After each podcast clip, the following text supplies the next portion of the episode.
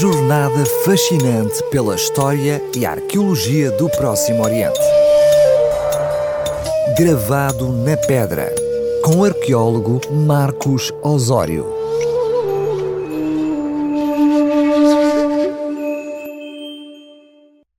Nesta crónica semanal dedicada à arqueologia na RCS, exploraremos hoje uma das descobertas arqueológicas da Terra Santa mais surpreendentes de 2023.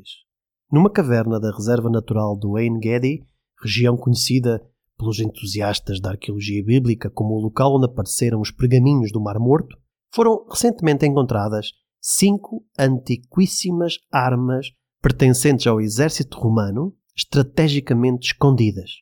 O achado só foi possível, primeiramente, em virtude das excepcionais condições de conservação proporcionadas pelo clima seco do deserto da Judeia.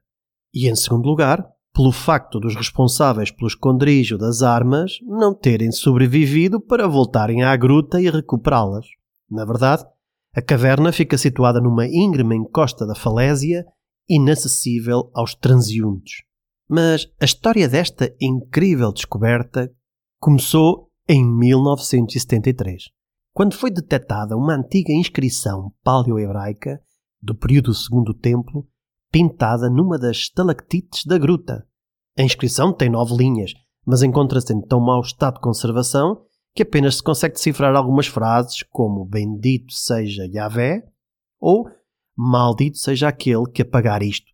A equipa de Asaf Gayer, da Universidade Israelita de Ariel, Visitou esta caverna para fotografar a inscrição com fotografia multispectral, na esperança de obter uma leitura mais clara da epígrafe. E enquanto realizavam o levantamento fotográfico, Asaf Gayer avistou um artefacto metálico semi-escondido dentro de uma fenda estreita na parte superior da caverna, bem como alguns pedaços de madeira noutra fenda próxima. Eles relataram imediatamente as descobertas à Autoridade de Antiguidades de Israel regressaram à caverna com os responsáveis pela arqueologia do deserto da Judeia para realizar sondagens e recolher o conjunto de armas romanas. O arsenal era composto de três espadas de ferro, com lâminas de 60 a 65 cm de comprimento, e uma quarta espada mais pequena, apenas com 45 cm de comprimento. As armas encontram-se num incrível estado de preservação, mantendo os cabos de madeira ornamentados, e decorados com tiras de couro, e três delas estavam inclusivamente ainda dentro das bainhas. As espadas maiores são do tipo clássico da spata romana, e a mais curta tem uma empunhadura rematada com pomo em anel. Enquanto os exemplares maiores eram da tipologia padrão do exército romano, usadas por milhares de soldados por todo o Império, a espada de pomo em anel é um achado excepcional, pois é originária da região europeia do Val do Rio Danúbio e é o exemplar mais antigo deste tipo de espada encontrado no Próximo Oriente. Foi igualmente descoberto um pilum de ferro que corresponde à extremidade aguçada de uma lança que os romanos empregavam para perfurar armaduras inimigas. O exame preliminar das peças metálicas concluiu que todas estas armas tinham as características comuns do equipamento padrão utilizado por um soldado romano, estacionado na Judeia no século II depois de Cristo.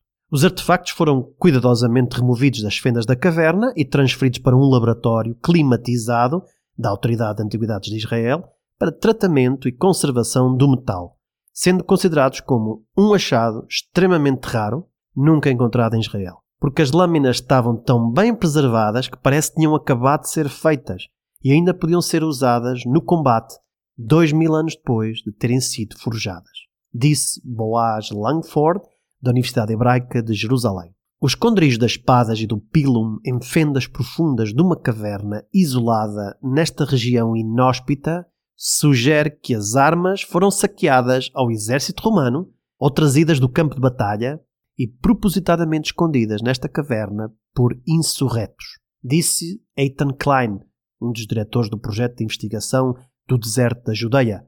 Por essa altura, determinados grupos de rebeldes judeus lutavam contra o domínio romano da Terra Santa e terão capturado estas armas aos romanos. E provavelmente, para evitar serem apanhados com elas, ou sofrerem uma punição severa pelo seu crime, ou na esperança de usá-las num momento posterior, esconderam-nas numa caverna onde ficaram preservadas à espera dos arqueólogos as descobrirem.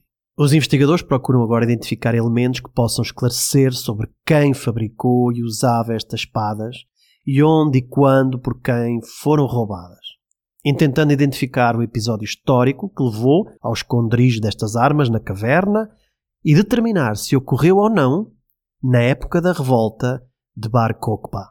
Guy Stiebel, professor da Universidade de Tel Aviv que estudou as espadas, é cauteloso. Ele sugere que ainda é muito cedo para chegar a conclusões definitivas sobre quem escondeu as espadas ou porquê. Só poderemos adiantar mais dados sobre esta história assim que tivermos a datação por carbono 14, as análises dos isótopos e os resultados do ADN. O facto das armas terem sido encontradas juntas, na mesma cavidade, não implica que tenham sido escondidas em conjunto, mas pode ser um processo que decorreu ao longo do tempo. Mesmo assim, apesar de todas as cautelas, ele concorda que a revolta de Bar Kokhba é o episódio histórico mais plausível para contextualizar o roubo e esconderijo destas armas romanas. Este levantamento armado contra o domínio romano na Judeia ocorreu entre os anos 132 e 135 depois de Cristo e foi liderado por Shimon Bar Kokhba, cujo nome significa em hebraico filho da estrela, o que o associa à profecia messiânica de Balão do surgimento de um líder militar como Messias. A revolta começou inicialmente com ações de guerrilha e ataques contra as forças romanas. Os rebeldes conseguiram capturar várias fortalezas e tomar Jerusalém, estabelecendo um governo independente e restaurando a prática religiosa judaica. A revolta surge em resultado do descontentamento com as políticas fiscais opressivas da ocupação romana.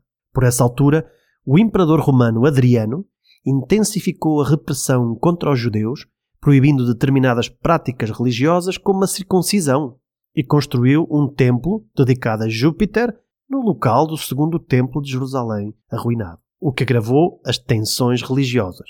Ele tentou erradicar a identidade judaica, substituindo vários aspectos da sua cultura por elementos da cultura greco-romana e alterando inclusivamente a designação oficial da província da Judeia por Palestina, que não tinha nada a ver com a identidade judaica, mas que se referia aos filisteus, um antigo povo que habitava a região costeira da Terra Santa.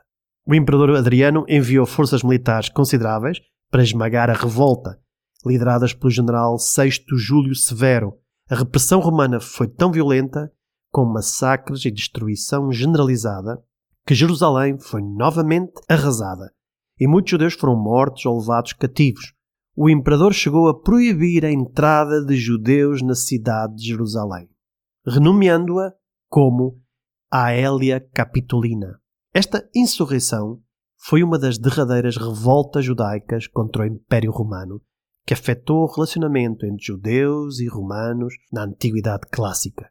A derrota teve consequências significativas e duradouras para os judeus, resultando na dispersão significativa da população judaica a chamada diáspora, que já estava em curso desde a destruição do segundo templo em 70 depois de Cristo. A esperança messiânica depositada em Bar Kokhba foi abalada, e os judeus viram-se forçados a repensar as suas estratégias de sobrevivência.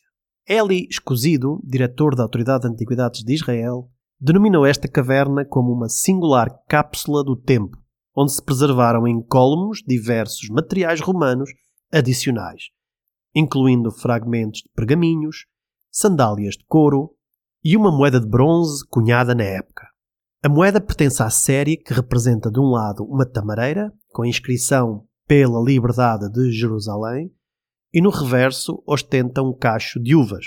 Este tipo de moeda é atribuído geralmente aos revoltosos, estando em circulação paralela às moedas romanas, datando possivelmente o momento em que estas armas foram escondidas na caverna. O deserto da Judeia não deixa de nos surpreender, disse Amir Ganor, diretor da Unidade de Prevenção de Saques de Antiguidades de Israel.